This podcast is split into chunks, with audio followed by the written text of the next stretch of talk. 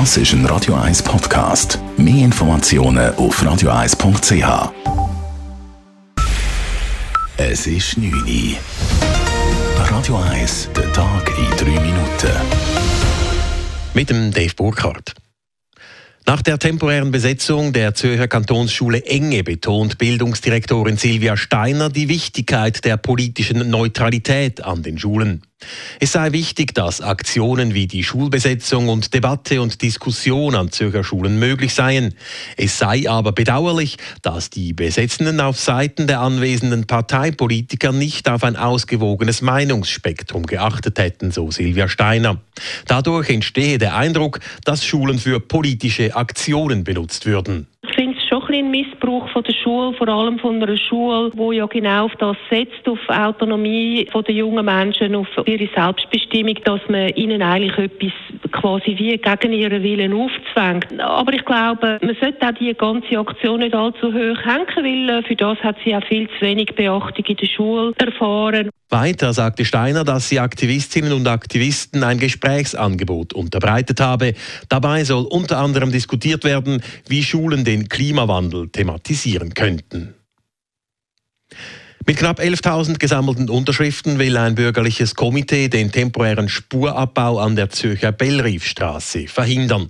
Die entsprechende Petition wurde heute dem Zürcher Regierungspräsidenten Ernst Stocker übergeben. Die Stadt Zürich will ab dem nächsten August bis im April 2024 zwei der vier Spuren der wichtigen Einfallstraße in die Stadt sperren. Damit soll unter anderem die Verkehrssituation während einer Sanierung simuliert werden. Diese Sperrung verschärfe die ohnehin schon prekäre Verkehrssituation völlig unnötig, sagt Susanne Brunner, SVP-Gemeinderätin und Präsidentin des Gewerbevereins Seefeld. Weil das tut ja einerseits die Arbeitspendler, die von den Seegemeinden in die Stadt hineinkommen am Morgen, behindern aber auch Gewerbler im Seefeld, die möchten zu den Baustellen gehen, an ihre Arbeitsplätze. Und das ist eine grosse Belastung für das Gewerbe, für die Unternehmen, weil die Staustunden werden von niemandem ersetzt. Und das kostet. Das kostet den Gewerbler jeden Tag. Die Sperrung der Zürcher Bellriefstraße muss abschließend noch von der Kantonspolizei Zürich bewilligt werden. Der russische Präsident Wladimir Putin soll offenbar eine aktive Rolle beim Abschuss eines Personenflugzeuges über der Ostukraine im Sommer 2014 gespielt haben. Dies soll ein abgehörtes Telefongespräch belegen, wie das Ermittlerteam in Den Haag mitteilte. Es gebe starke Hinweise, dass die Entscheidung von Putin gekommen sei.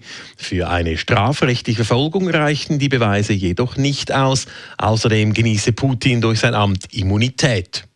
Beim Abschuss des Flugzeuges über umkämpftem Gebiet durch eine russische Luftabwehrrakete starben fast 300 Menschen. Russland hat jede Beteiligung am Abschuss stets abgestritten. An der Ski-WM in Meribel verpasst Lara Gut-Berami im Super-G eine Medaille knapp. Die Tessinerin wird am Schluss Sechste. Auf den Bronzeplatz fehlten aber lediglich nur 400 Sekunden.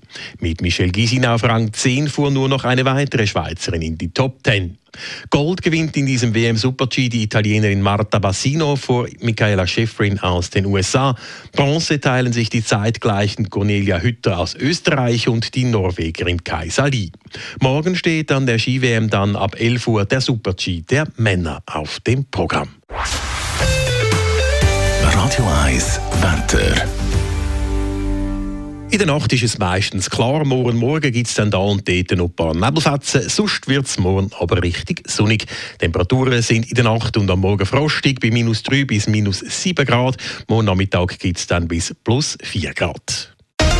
Das war der Tag in 3 Minuten.